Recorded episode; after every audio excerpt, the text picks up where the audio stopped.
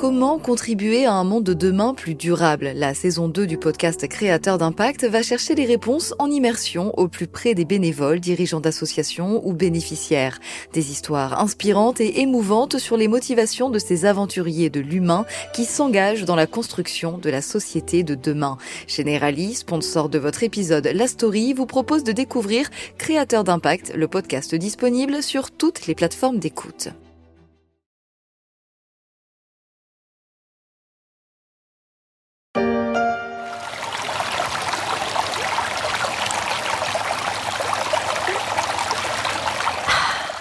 L'or bleu.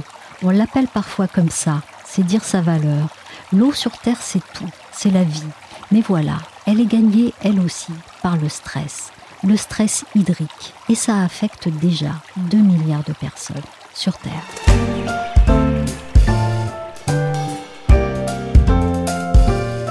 Je suis Michel Varnet, vous écoutez La Story, le podcast d'actualité des échos. Et pour ce dernier volet sur l'économie circulaire, on va voir comment afin de préserver les ressources, les circuits de l'eau que l'on boit pourraient emprunter de nouvelles voies. Quand vous vous êtes levé ce matin, la première chose que vous avez faite, c'est sans doute d'utiliser de l'eau pour vous laver, pour aller aux toilettes, puis pour préparer votre petit déjeuner. Il nous en faut beaucoup avec de très grandes disparités. Un Américain consomme 570 litres par jour, un Saoudien 192 et un Malien seulement 20 litres. L'eau on en a besoin tout le temps. Elle fait même partie du tout premier des gestes barrières contre la pandémie, se laver les mains.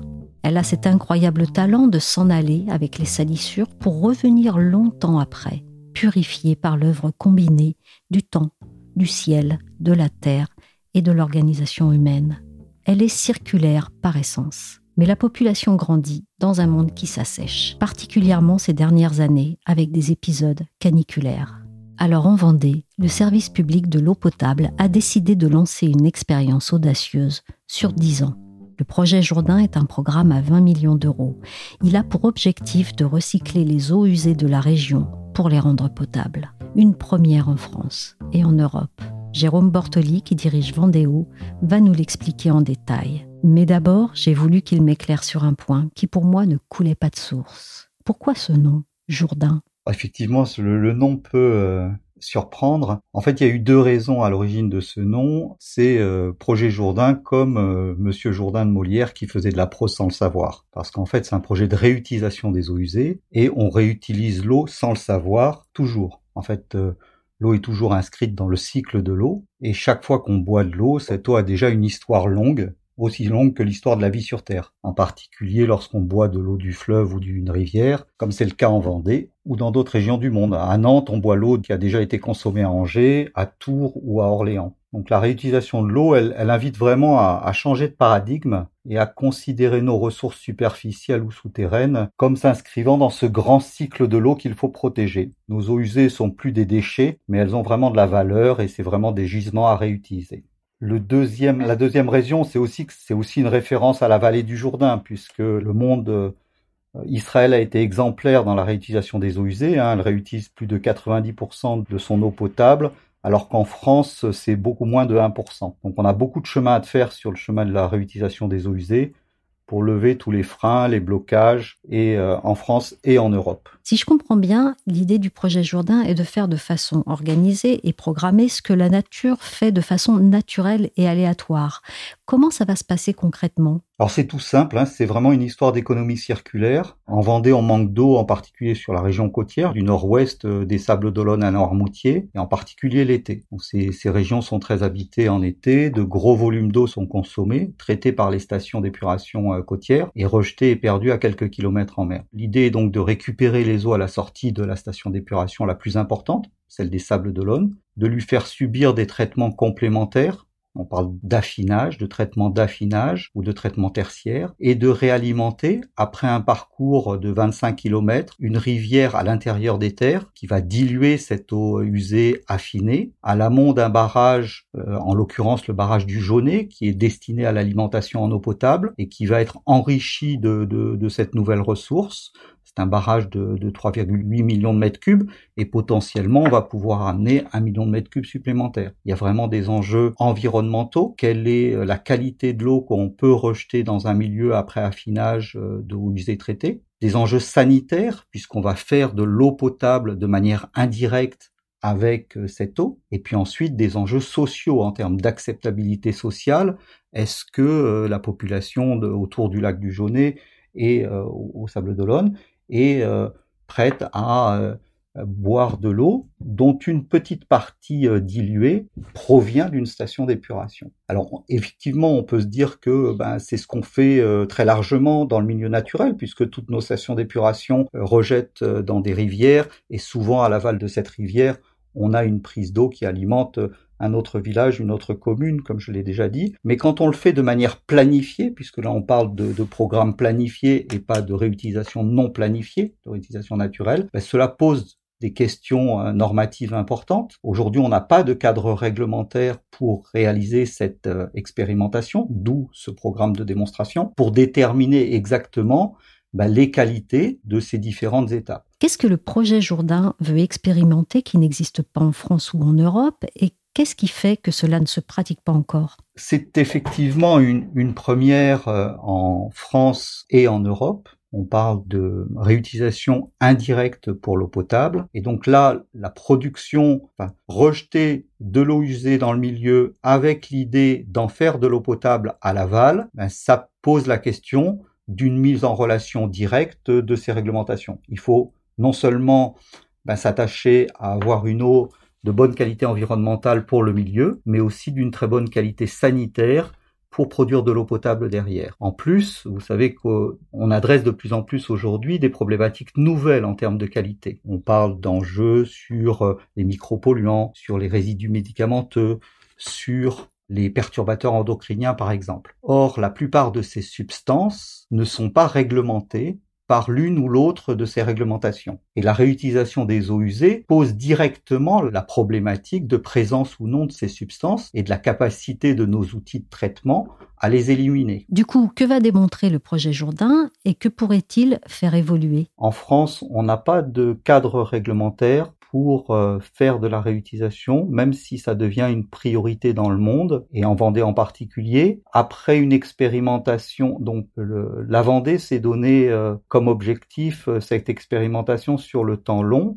Donc on est dans un cadre expérimental qui va durer 10 ans, de 2017 à 2026, dans lequel on va pouvoir mesurer à partir d'un pilote grandeur réelle, hein, qu'on appelle le démonstrateur Jourdain, les effets de la réutilisation sur le milieu naturel, sur la production d'eau potable et effectivement sur les impacts euh, sociaux euh, ou sociologiques ou d'acceptabilité sociale de ce projet. Est-ce que l'objectif du projet Jourdain, dans ce cas, est d'évaluer au mieux les, les, différents curseurs? Tout à fait. C'est très intéressant de le formuler de cette manière-là. C'est effectivement, euh, cette expérimentation permet de trouver les bons curseurs bon curseur en termes de, traitement, bon curseur donc technique, et on a la chance en Vendée de pouvoir comparer euh, directement ces solutions par rapport à ces alternatives, puisque pour alimenter le nord-ouest de la Vendée, on a déjà fait appel à, d'autres solutions, des interconnexions qui font l'ensemble du département, euh, de la mobilisation de ressources souterraines qui est très complexe,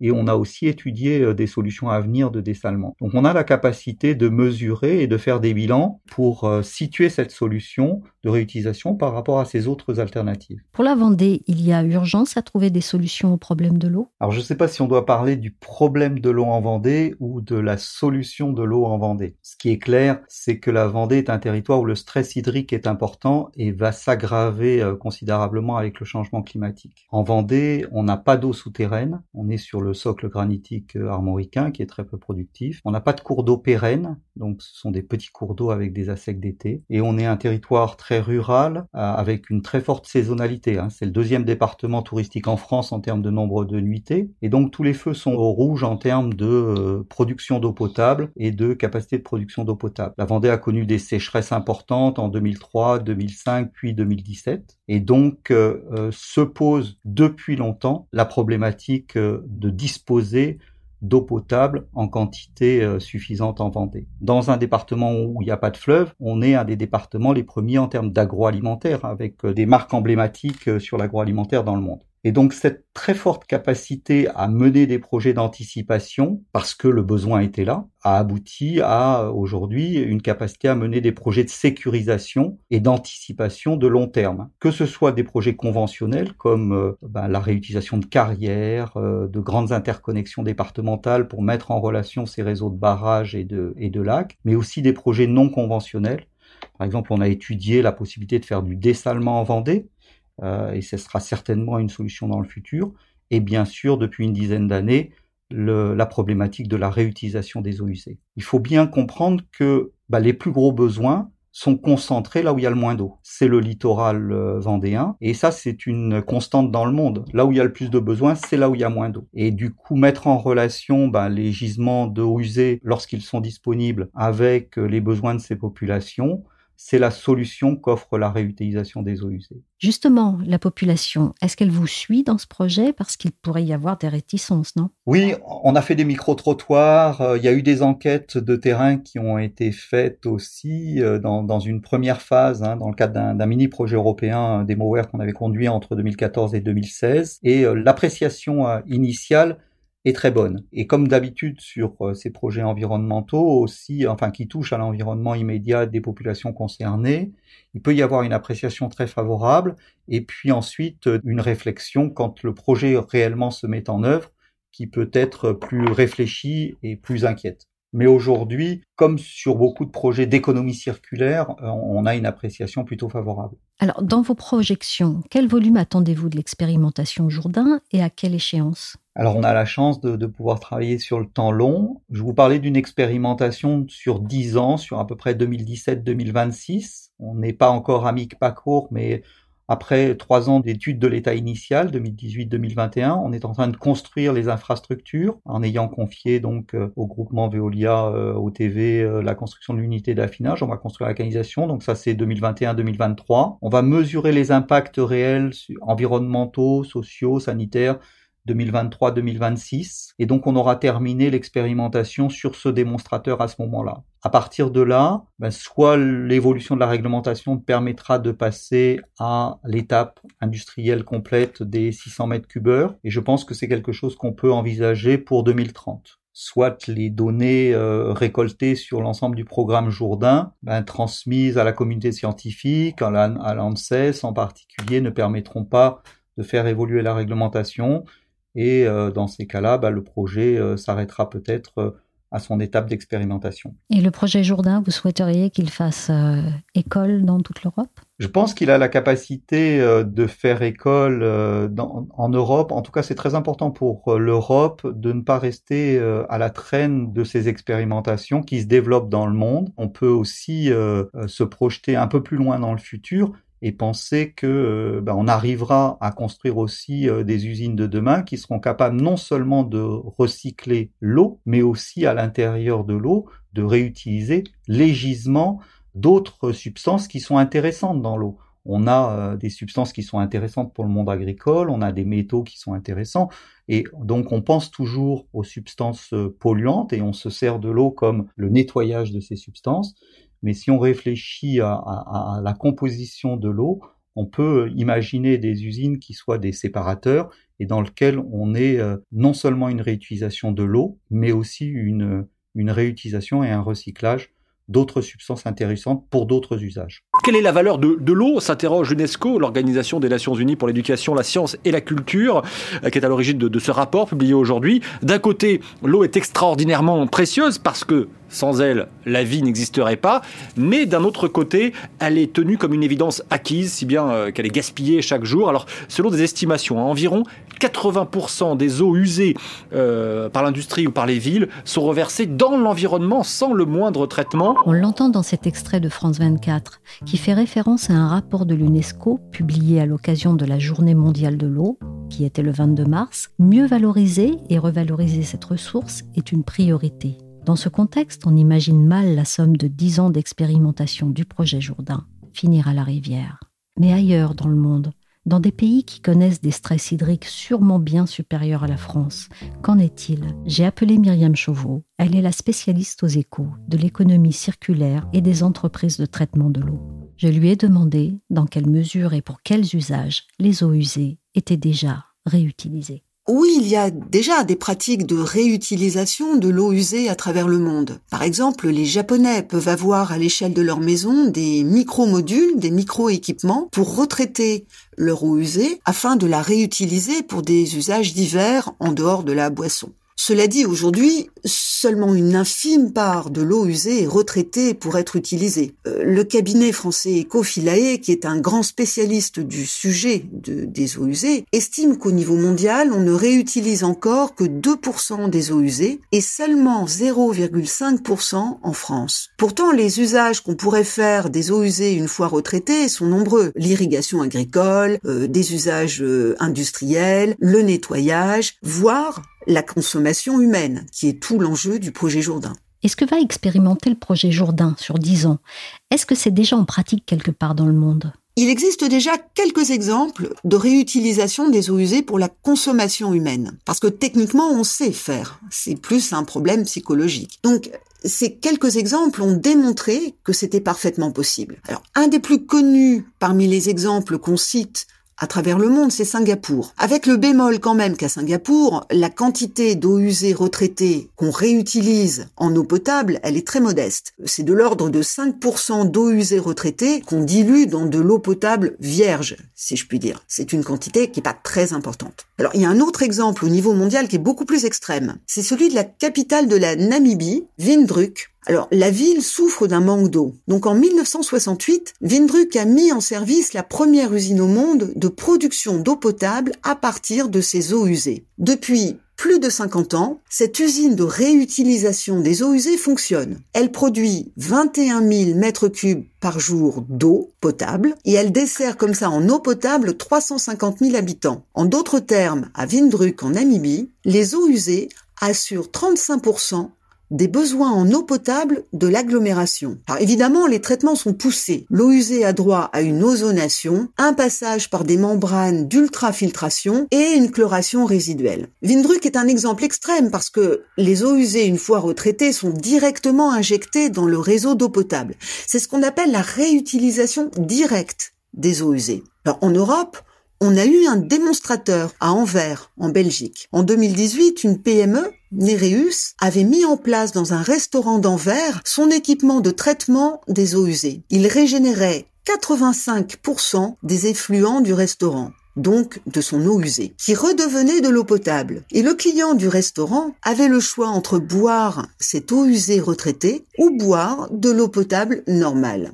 Un autre test en Europe a été la réutilisation indirecte des eaux usées. En Espagne, à Figueras, on a retraité des eaux usées pour recharger des nappes souterraines où la filtration se poursuit ensuite de façon naturelle. Le projet Jourdain, c'est le seul cas en Europe où les eaux usées vont alimenter non pas des nappes souterraines, mais des eaux de surface, sans filtration souterraine complémentaire. Et ça va alimenter directement dans le projet Jourdain une zone de captage de l'usine de potabilisation. Donc c'est certes une eau usée qui sera diluée dans de l'eau vierge du barrage, qui est utilisée comme zone de captage, mais c'est une réutilisation indirecte qui va plus loin et que toute l'Europe surveille de près. Du coup, quels sont les freins à plus de réutilisation de l'eau en France? Les freins à la réutilisation des eaux usées, ils sont clairement réglementaires, pas techniques. En France, la réglementation limite l'usage de l'eau usée retraitée à l'irrigation agricole, l'arrosage des espaces verts et des golfs.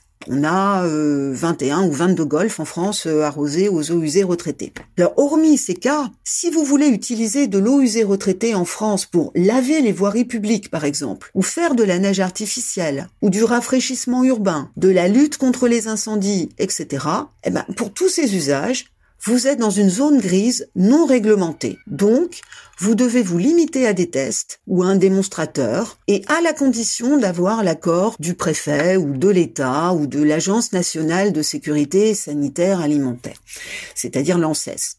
Alors, pour le projet Jourdain, il y a déjà eu 300 000 euros d'analyse qui ont été faites pour répondre aux demandes des services de l'État.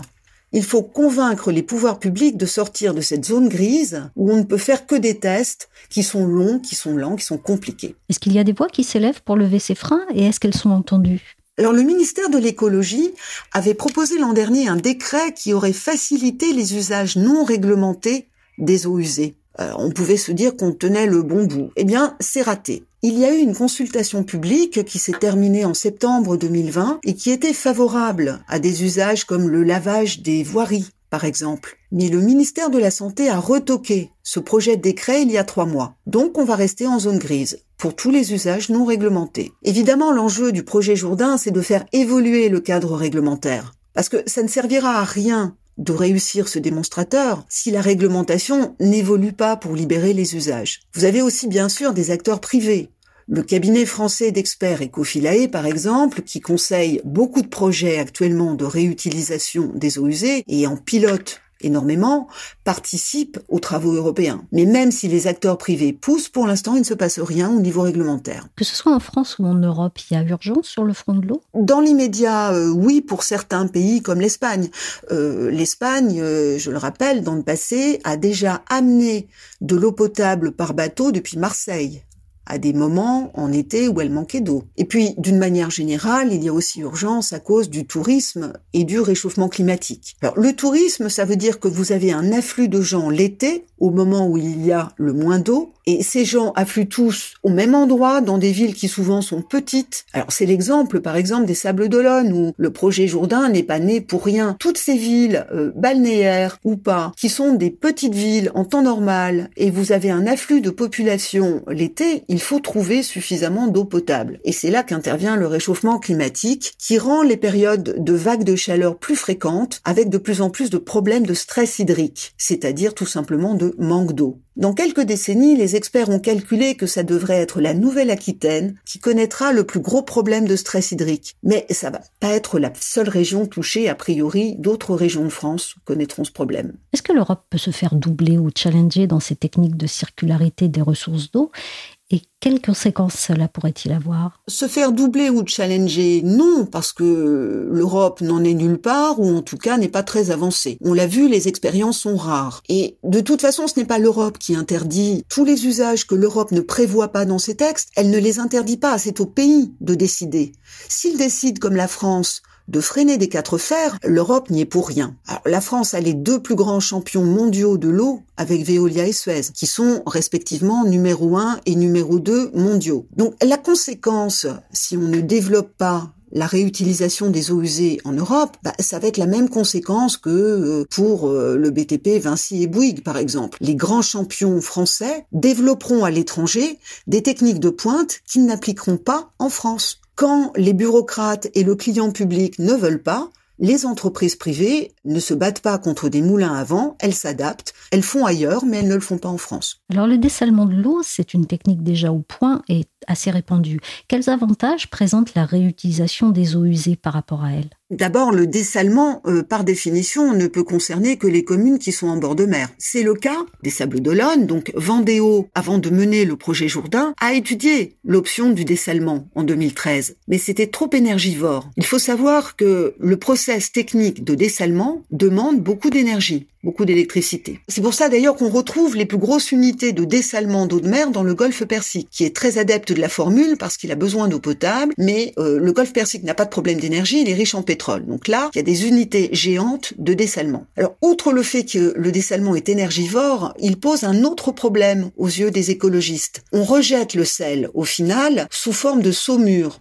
et ça pourrait poser des problèmes environnementaux. Il n'y a pas de mystère, quand on retire le sel de l'eau de mer, il ne disparaît pas. Il faut bien en faire quelque chose. On en parle peu, mais il y a toute une controverse sur les effets environnementaux du dessalement euh, qu'on rejette sous forme de saumure en mer ou qu'on stocke sous forme de sel à terre. Alors toutes les gouttes d'eau vont ressortir d'ici toutes propres? Malheureusement non. Environ 90% des eaux usées peuvent être nettoyées. Maintenant, je ferai attention d'utiliser juste ce qu'il faut de shampoing. Et moi, promis, j'arrête les lingettes. Rien ne se perd, tout se transforme, a-t-on coutume de dire. Si raccourcir le cycle de l'eau pour éviter de trop puiser dans les sources est possible, il est vraisemblablement urgent de s'y intéresser. L'ONU évalue qu'à horizon 2050, les besoins en eau pourraient encore doubler. dans un monde qui, au cours du XXe siècle, a perdu 70% de ses zones humides. Il va sans doute falloir aussi être plus sobre. Merci à Myriam Chauveau des Échos et à Jérôme Bortoli de Vendéo.